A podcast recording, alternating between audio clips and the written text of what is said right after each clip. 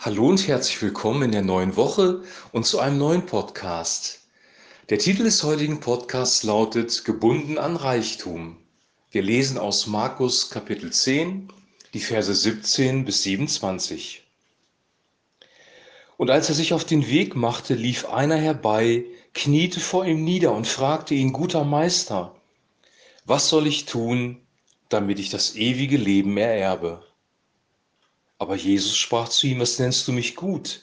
Niemand ist gut als Gott allein. Du kennst die Gebote, du sollst nicht töten, du sollst nicht Ehe brechen, du sollst nicht stehlen, du sollst nicht falsch Zeugnis reden, du sollst niemanden berauben, ehre Vater und Mutter. Er aber sprach zu ihm, Meister, das alles habe ich gehalten von meiner Jugend auf. Und Jesus sah ihn an und gewann ihn lieb und sprach zu ihm, eines fehlt dir. Geh hin, verkaufe alles, was du hast und gib es den Armen. So wirst du einen Schatz im Himmel haben und komm und folge mir nach. Er wurde aber unmutig über das Wort und ging traurig davon, denn er hatte viele Güter. Und Jesus sah sich um und sprach zu seinen Jüngern, wie schwer werden die Reichen das Reich Gottes kommen. Die Jünger aber entsetzten sich über dieses Wort. Aber Jesus antwortete wiederum und sprach zu ihnen, liebe Kinder, wie schwer ist es, ins Reich Gottes zu kommen? Es ist leichter, dass ein Kamel durch ein Nadelöhr gehe, als dass ein Reicher ins Reich Gottes komme. Sie entsetzten sich aber noch viel mehr und sprachen untereinander, wer kann dann überhaupt selig werden? Jesus aber sah sie an und sprach, bei den Menschen ist es unmöglich, aber nicht bei Gott denn alle Dinge sind möglich bei Gott. Soweit der heutige Text. Die Geschichte beginnt folgendermaßen, da kommt ein Mensch, offensichtlich ein sehr religiöser Jude, zu Jesus und stellt ihm eine Frage, nämlich die Frage, Meister, was soll ich tun, damit ich das ewige Leben habe? Also erstmal redet er ihm mit einer sehr respektvollen Anrede an, nämlich mit Meister. Er sagt nicht nur Rabbi, er sagt Meister und dann stellt er die Frage, wie bekomme ich ewiges Leben? Und die Frage ist schon interessant, wie bekomme ich ewiges Leben? Wie kann ich mir ewiges Leben aneignen? Und das ist eine ich-bezogene Bitte. Wie kann ich das tun? Oder ich fokussierte Bitte. Und dann sagt Jesus, du kennst die Gebote. Und dann zählt er einen Teil der Gebote auf. Du sollst nicht töten, sollst nicht Ehe brechen, nicht stehlen, nicht falsch Zeugnis reden, niemanden berauben und Vater und Mutter ehren. Und sagt, tue das. Und dann sagt dieser Mann, das habe ich getan von Jugend auf. Also offensichtlich war er wirklich ein gläubiger Jude. Er hat die Gebote ernst genommen. Er hat das alles getan. Und Jesus widerspricht ihm interessanterweise nicht. Er sagt nicht, du bist ein Heuchler, du bist ein Lügner. Das ist nicht der Fall. Er widerspricht ihm nicht, sondern er sagt, geh hin, verkaufe, eins fehlt dir noch. Verkaufe alles, was du hast. Und gib den Erlös den Armen und folge mir nach, so wirst du einen Schatz im Himmel haben. Er sollte also seinen ganzen Besitz verkaufen. Offensichtlich war es ein sehr reicher Mann. Er hatte sehr, sehr viel. Er wurde traurig und merkte, das kann ich nicht. Meine Sicherheit, alles, was ich besitze, mein Ansehen, alles weggeben und Christus nachzufolgen, das kann ich nicht. Und dann geht er traurig weg. Und dann sagt, sein, sagt Jesus zu seinen Jüngern, es ist schwer, dass ein Reicher ins Himmelreich kommt. Und dann benutzt er dieses bekannte Beispiel vom Kamel, das durch ein Nadelöhr muss. Und da gibt es so eine Legende, dass das Nadelöhr ein Tor ist in Jerusalem. Das Kamel sich nur bücken muss, dann kommt es durch das Nadelöhr durch. Also dieses Tor gibt es nicht und ein Kamel kommt auch nicht durch ein Nadelöhr. Hier ist wirklich ein Nadelöhr von einer Nadel gemeint und ein Kamel, also etwas Unmögliches. Das sehen auch die Jünger, denn sie entsetzen sich. Hier steht nämlich, sie waren, sie entsetzten sich noch viel mehr und sprachen, wer kann dann selig werden? Also Jesus sagt, genauso wenig wie ein Kamel durch das Öhr einer Nadel passt, genauso wenig kommt ein Reicher ins Himmel. Oder anders ausgedrückt, ein Reicher kommt nicht in das Himmelreich. Und die Jünger sind entsetzt und stellen sich die Frage, wenn der doch die Gebote gehalten hat, und dann nicht in den Himmel kommt, wer kann dann überhaupt selig werden? Wer kann überhaupt errettet werden? Wer kann errettet werden? Das ist die Frage der Jünger. Wir haben am Anfang gehört, dass die Frage von diesem Mann war, wie kann ich das ewige Leben haben? Oder was muss ich tun, damit ich das ewige Leben haben kann? Und die Gebote halten, Dinge zu halten, ja, alleine das ist schon schwierig. Er konnte das, aber die meisten scheitern schon an den Maßstäben, die Gott uns setzt. Eigentlich scheitern alle daran, aber dieser Mann war offensichtlich sehr, sehr heilig und Jesus widerspricht ihm nicht. Aber dann kommt es zu der Sache, an der sein Herz hängt, nämlich der Reichtum. Woran hängt dein Herz? Und er war gebunden an Reichtum. Und weil er gebunden war an Reichtum, sagt Jesus, gib alles weg. Er hat das übrigens nicht allen gesagt. Der Zöllner hat einen Teil seines Vermögens weggegeben an die Armen. Aber hier fordert Jesus, gib alles weg, weil du bist gebunden an Reichtum, sage ich jetzt mit meinen eigenen Worten. Und jetzt kommen wir zum springenden Punkt. Wir können uns so, so viel anstrengen, wie wir wollen. Wir können die Gebote halten oder versuchen zu halten. Wir werden an einen Punkt kommen, wo unser Herz gebunden ist, weil die Sünde unser Herz korrumpiert hat. Dieser Mann war gebunden an Reichtum. Du kannst gebunden sein an Essen. Du kannst gebunden sein an Alkohol. Du kannst gebunden sein an, ja, die Ehre von Menschen haben zu wollen. Du kannst jetzt deine Gebundenheit da, aus, äh, da rausnehmen und da reinsetzen. Aber wenn du gebunden bist, wirst du nicht von alleine frei. Wer die Sünde tut, ist der Sündesknecht oder eigentlich steht nicht nur Knechter, sondern Sklave im Urtext.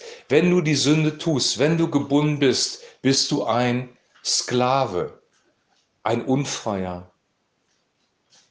Und wenn du unfrei bist, hast du nicht die Kontrolle über dein eigenes Leben. Das ist nämlich die Botschaft hier. Und die Jünger sind entsetzt, weil wenn das so ist, kann niemand gerettet werden, weil jeder an irgendwas gebunden ist. Wer kann dann selig werden? Sie entsetzten sich.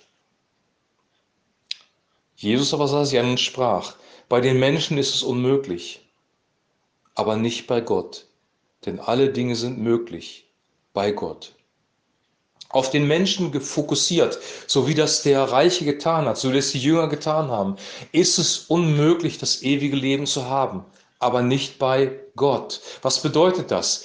Das bedeutet, dass Gott ewiges Leben schenkt. Der Mensch ist tot in der Sünde. Er ist gebunden. Er ist gefangen. Er ist ein Sklave der Sünde. Und nur Gott kann ihn befreien. Und das geschieht auf folgende Art und Weise. Erstens, Christus ist für uns ans Kreuz gegangen. Das feiern wir am kommenden Freitag. Er hat unser altes, gebundenes Wesen, das sich nicht selbst befreien kann, auf sich genommen. Er hat unsere Sünde auf sich genommen. Er hat die Strafe getragen und er hat die Schuld bezahlt.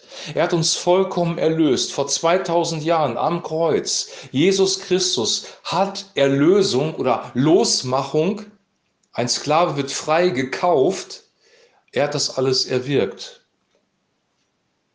Zweitens, Gott ist mit dem Heiligen Geist gekommen und hat seinen Sohn in dir offenbart. Der Glaube kommt auch nicht aus uns, der Glaube kommt von Gott durch den Heiligen Geist. Er macht uns Jesus Christus groß und wir erkennen ihn plötzlich und nehmen ihn als unseren Erlöser auf. Das ist auch schon Gottes Wirken. Das ist nicht das Wirken des Menschen.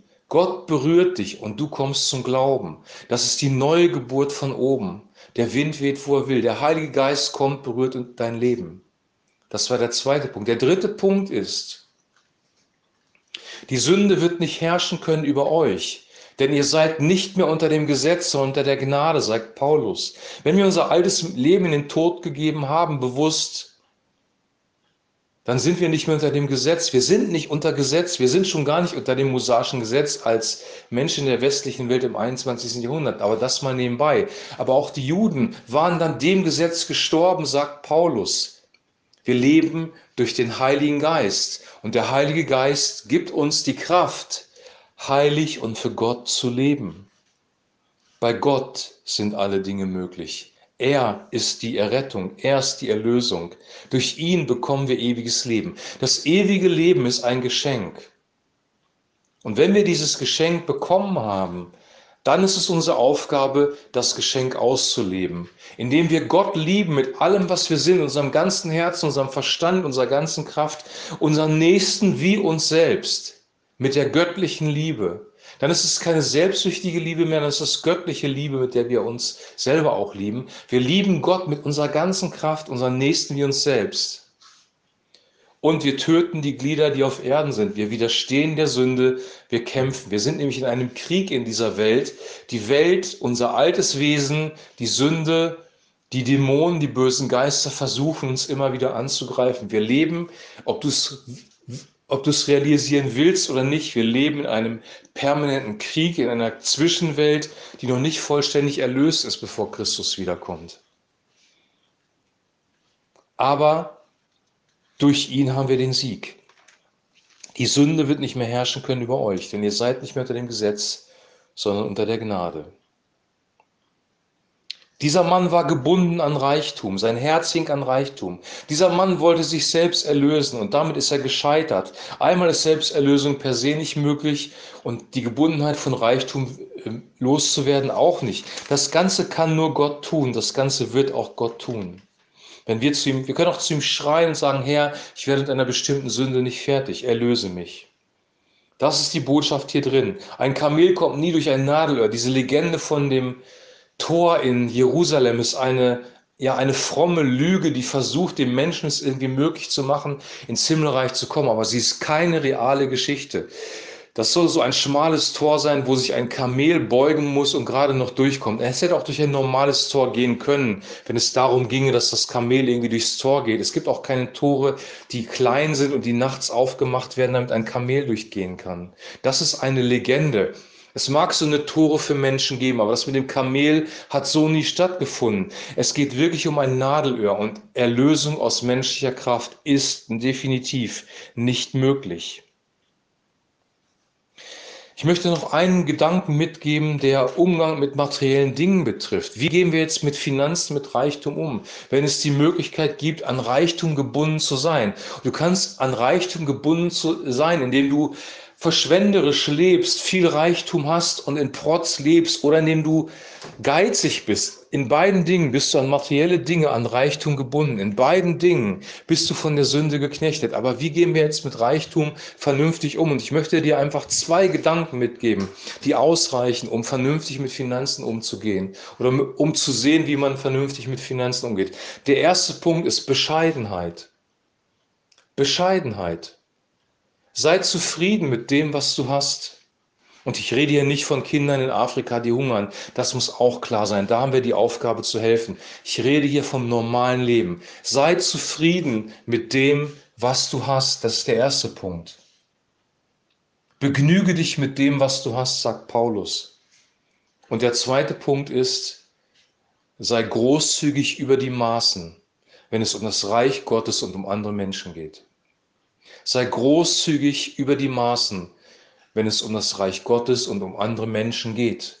Ihr kennt die Geschichte von der Salbung in Bethanien durch Maria, wo sie Salböl auf die Füße von Jesus gegossen hat, das mehr wert war als ein ganzer Jahreslohn. Sei großzügig. Diese beiden Dinge, die gehören zusammen.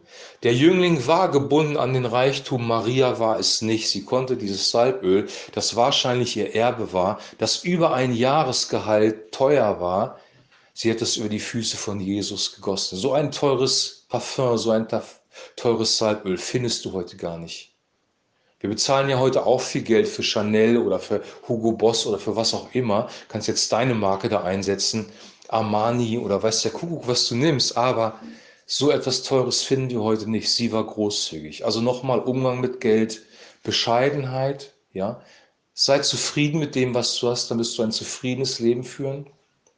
Und sei großzügig und mach dir keine Sorgen. Das ist die letzte Botschaft, was Umgang mit Geld angeht. Gott ist dein Versorger, mach dir keine Sorgen. Du brauchst dich nicht selbst zu erlösen. Du sollst nicht gebunden sein an irgendwelche Dinge und du brauchst dich auch nicht selbst versorgen. Und du kannst mit dem zufrieden sein, was Gott dir gibt, weil er ist ein guter Gott. Das ist die Botschaft, die hier drin steckt. Hier steckt so viel drin in dem Text. Ich könnte jetzt noch darüber sprechen, ähm, was das bedeutet, das ewige Leben zu erben oder wieso Jesus gerade diesem Mann das erzählt hat. Wir könnten noch viele Aspekte dieses Gleichnisses, dieser Geschichte nehmen Was bedeutet es, schwer ins Reich Gottes reinkommen? Gibt es doch eine Möglichkeit zu überwinden? Es gibt eigentlich keine. Es gibt nur die Möglichkeit, aus Gnade reinzukommen. Du kannst diese Geschichte noch mal lesen, darüber meditieren, vielleicht fällt dir noch etwas auf. Ich wünsche dir jetzt erstmal, dass diese Geschichte dein Herz berührt, dass du erkennst, dass Herzensdinge Gott wichtig sind und dass wir Erlösung nur von ihm bekommen und dass wir vernünftig mit finanziellen Dingen umgehen sollen. Und du hast erkannt hast, hast du viel erkannt. Integrier es in dein Leben, lebe darin und es wird dir zum Segen dienen. Ich wünsche dir jetzt einen guten Start in die Woche, eine gute Zeit. Wir hören uns morgen wieder mit einem neuen Podcast. Bis dahin wünsche ich dir ein herzliches Shalom.